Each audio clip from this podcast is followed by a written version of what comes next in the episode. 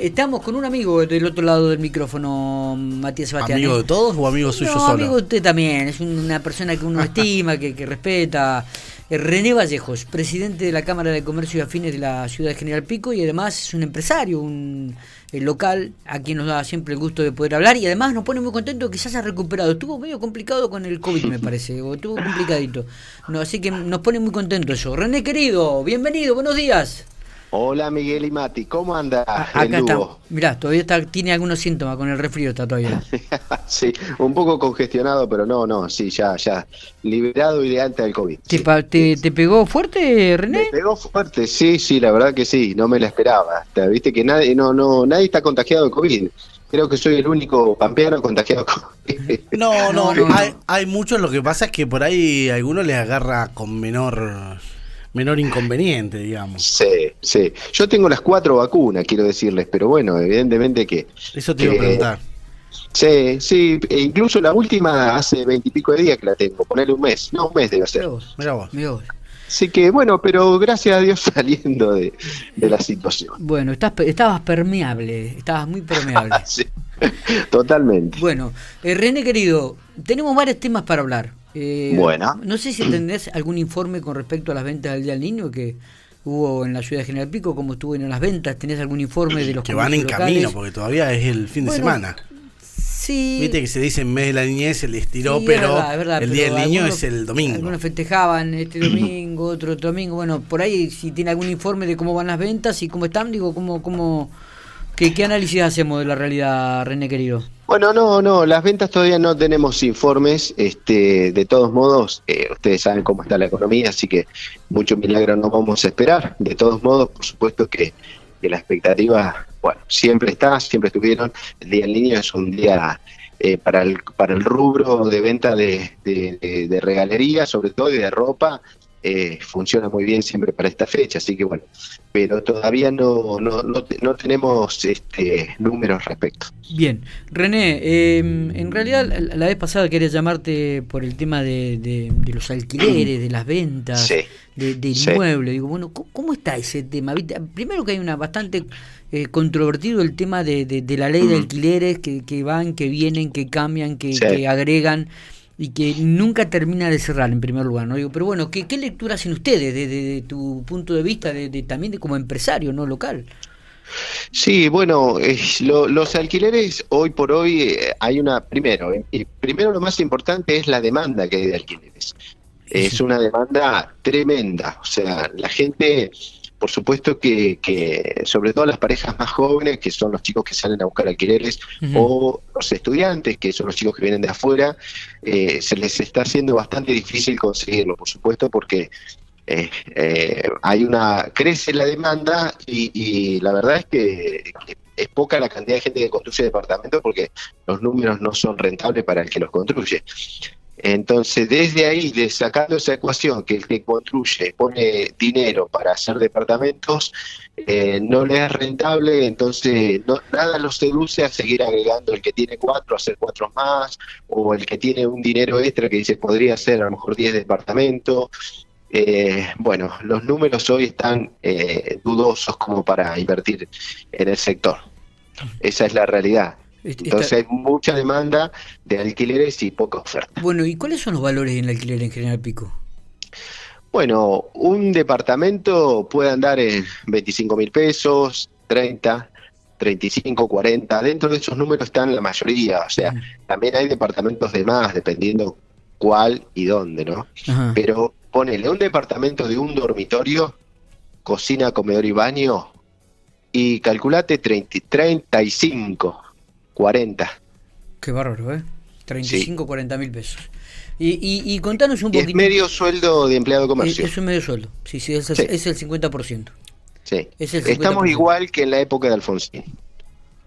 En los números de los valores de alquileres. Más o menos era medio sueldo. Eh, ¿Sabes por qué te hago esta referencia? Porque yo era empleado de comercio en aquella época y me acuerdo que un departamento de un dormitorio, cocina, comedor y baño era justamente medio sueldo mío. Así que hemos retrocedido un Estamos poquito. hablando del año 83 al año 87, ¿no? Está en- Sí, ¿cuál más sea? o menos te hablo del año 85, 86, Claro, claro. una cosa así. ¿Cuál Sí. fue el mejor momento en este sentido? ¿O cómo fue progresando eh, en el porcentaje? ¿Tenés idea? Eh, desde esa época acá. Sí, de, de la historia reciente, digamos. Eh, y bueno, no te sé decir exactamente, porque la verdad es que no lo no tengo esa cuenta, pero te digo lo, la actualidad. La actualidad es esa, es, es lamentable, digamos. No es que el, yo insisto con esto y es un poco polémico lo que digo. No es que esté caro el alquiler, están bajo los sueldos. Claro. Sí, porque de, de hecho, si vos decís que no conviene hoy los No conviene, números y claro. demás, eh, Sí. yo sé de Sí. gente que, por ejemplo, no está alquilando porque no le conviene. eh, no es gente que tiene una sola propiedad y que la, la alquila, sino que Sí. eh, termina no conveniéndole por, por cómo se desgasta la situación, está esperando Sí. un poco a ver si cambia, eh, los valores no son los que buscan, es imposible Exacto. recuperar una construcción. No, el no, no valor de la construcción, eso, eso hace mucho que pasa eso, pero Sí, sí, sí. Es un número, ¿no? y- y- y- Pero se ha ido estirando esa diferencia, digamos, la brecha entre la, entre la inversión y la recuperación se ha ido estirando cada vez más. eh, y, y se ha ido estirando cada vez más el poder adquisitivo de la gente. Eh, Sí, bueno, Aún- aún más eh, todavía, ¿no? Sí, sí, esa es una realidad, lógico. Eh, la gente gana 300 dólares por mes. Claro. Eh, eh, René, co- con el tema de las propiedades en cuanto a las ventas, Sí, ¿la gente... ha- ¿Hay ventas? ¿Se venden viviendas? Sí. ¿Se venden terrenos? sí. ¿Sí? Ventas hay. ¿Es sí. normal? No- Eh, es- ¿Estamos en un ritmo normal? No, no, o- o- no, no, no, no. No estamos en una venta normal. Ventas tenemos porque, digamos, terrenos, eh, por supuesto que el- se ha seguido vendiendo porque, bueno, hay terrenos con financiación. El tema de la financiación que es en dólares. Entonces, el, el pequeño inversor de un terreno tiene que saber de que tiene que adaptarse a, a- a nuestro país, a las consecuencias que puede tener eh, si el dólar llegara a pegar una estampida como pegó hace poquitos días, ¿no? Eh, entonces, digamos, eh, la gente lo que hace es trata de comprar contado el terreno, cuando puede. Si no, bueno... ¿Y no qué, valores, que- qué valores manejamos? Y un terreno en pico está entre los 15 y los 25 mil dólares, hablando de terrenos medios, pequeños a medianos. Y de 10 por 25 30. a- sí, sí, 10 por 25, do- perdón, 12 por 25, ponele. Sí, Eh, esos andan en 18, 19, 17. bien. Y después tenés terrenos más grandes en las zonas este, mejor acomodadas de la ciudad, Ujú. eh, terrenos de 35, 40, 50 mil dólares, dependiendo del lugar ¿no? y el tamaño. Pregunto, ¿está sobrevalorado el mercado? Eh, bueno, esa es una pregunta que, que a lo mejor es difícil responderla porque no te sé decir si está sobrevalorado el mercado o el poder económico de los bolsillos está eh, quebrado. Este, entonces, esa es una, viste, es una pregunta difícil de, de- de responderla, por lo menos desde nuestro lado. No sé si, si ustedes tienen otra visión, pero la verdad es que eh, honestamente cuesta entender si es que estamos quebrados como país en cuanto a los bolsillos o está todo sobrevaluado. La verdad es que eh, si uno mira los valores internacionales de las propiedades, no, eh, las propiedades en la Argentina son baratas. Claro. Eh, sí, sí, sí. Si uno hace una comparativa con otros países, y sí, el valor de nuestra propiedad por metro cuadrado hoy por hoy está barato. Ahora, ¿cómo haces para juntar esos dólares en un país donde vale 300 pesos? Eh, el el Claro. el- el Eh, problema que vos lo marcaste al pasar así, eh, ganamos la mayoría 300 dólares, 400 dólares. eh, es un monto muy bajo y en relación precio de vida, porque no importara si ganamos 300 dólares si el precio de, de- de lo que vale vivir fuese otro, ¿no?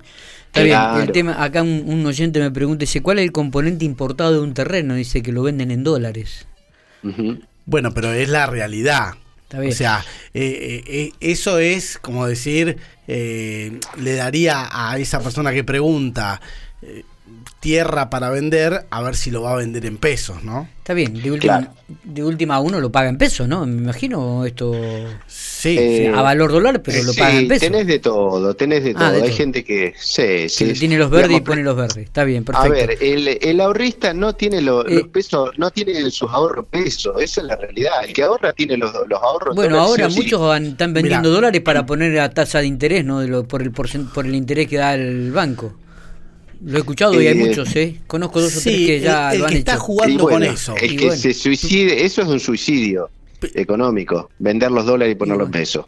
Yo, vos sabés que se me ocurría una pregunta el otro día, dije, si algún día tenemos la oportunidad de hablar con Massa, la pregunta es no es dónde va a llevar el país económicamente, sino Mm.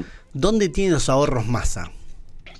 ¿En qué moneda? Y- En dólares. En no dólares. es tonto. Yo pre- pregunto, René, digo, el, Sí. el- lo- La- también- la- el argentino ya eligió la sí, moneda. ¿eh? sí, obvio. Por La, real- supuesto. la, la realidad también indica que eh, la gente trabajadora de la clase media está Mm. cada vez, o, o aquellos que recién se inician, eh, se le hace cada vez más inaccesible acceder a una vivienda. O, o por Sí, lo menos 100%. construirla, este, René. Y este, estamos hablando de un. eh, yo te voy a dar un número aproximado que tengo según mis cálculos, que no son muy creíbles, pero el 70% de la población argentina está eh, sin posibilidades de comprar absolutamente ni un terreno. ¿Es, ¿Es un número este? ¿Es una estadística que ustedes manejan? ¿Algún número? Sí, sí, sí. Vos. El 70% de la gente del país, de la República Argentina, no está en condiciones de comprar ni un terreno. Claro, y saca la cuenta. Estamos hablando de que, primero, el 60% de la gente es pobre. Vamos a empezar por ahí. Arranca desde ese número que es número del gobierno. Si no el 60, será el 50 y pico. Yo no le creo las estadísticas a ningún gobierno, así que yo creo que por lo menos el 60 de la gente eh, de la población de nuestro país es pobre. Entonces ya tenemos un 60% descartado, no podría comprar un terreno porque es pobre. Eh, te queda un 40. Ese 40, eh, no se salta exactamente de- del 60 al 61 y ya, ya, ya no sos pobre, no, ya sos medio pobre. Entonces, la realidad de nuestro país es esta. El 70% de la, de la gente no va a poder, por lo menos por ahora, hasta que no haya un cambio en la economía, eh, no va a poder tener acceso a una propiedad. Y eh, lo digo con, con números reales y son números de la que manejamos este, de la gente que estudiamos mucho el sector inmobiliario y que nos, nos desvivimos tratando de sacar en cuenta dónde podemos encontrar más clientes. Y la realidad es que el 30% solamente de la población argentina eh, está con acceso a la compra hoy de una propiedad o de un terreno. Eh, cuando digo terreno puede ser una casa, puede- digamos una propiedad. Sí, sí, sí, totalmente. Eh, si, si existiera hoy el crédito hipotecario, que no existe, pero si existiera, ese número sería un poquito más amplio, pero no mucho más, porque la gente pobre no puede pagar una cuota de un crédito hipotecario. Entonces, por más crédito que existiera, vamos a suponer que en vez de un 30 podría comprar un 40. La verdad que estamos en una situación complicada, una, una lectura realmente de la realidad que da que pensar, que, que obviamente no, no es no es la mejor no, es- no es el mejor horizonte que, que- que podemos llegar a ver y presenciar y vislumbrar. René, no sé si nos queda algo más en el tintero, pero queríamos tener esta, esta charla con vos, queríamos también este, dar un panorama general de cuán- cómo está el tema de los alquileres, de las ventas de propiedades, de la venta de terrenos, si la gente puede acceder, no puede acceder, si son valores accesibles, si no lo son, y realmente, bueno, después de escucharte, este, no, Sí. no- nos quedamos pensando y reflexionando, ¿no? Yo lo que le digo al inversor de departamentos, a la persona que está pensando hacer departamento, que piensen hacer departamentos un poco más pequeños. Que, eh, ¿Por qué digo esto? Porque em, si va a un departamento de 40 metros, por ahí a lo mejor un departamento de 37 metros puede acomodar lo mismo. Digo, para que su inversión pueda tener un mejor retorno. Y al inquilino le das casi las mismas eh, condiciones de alquiler.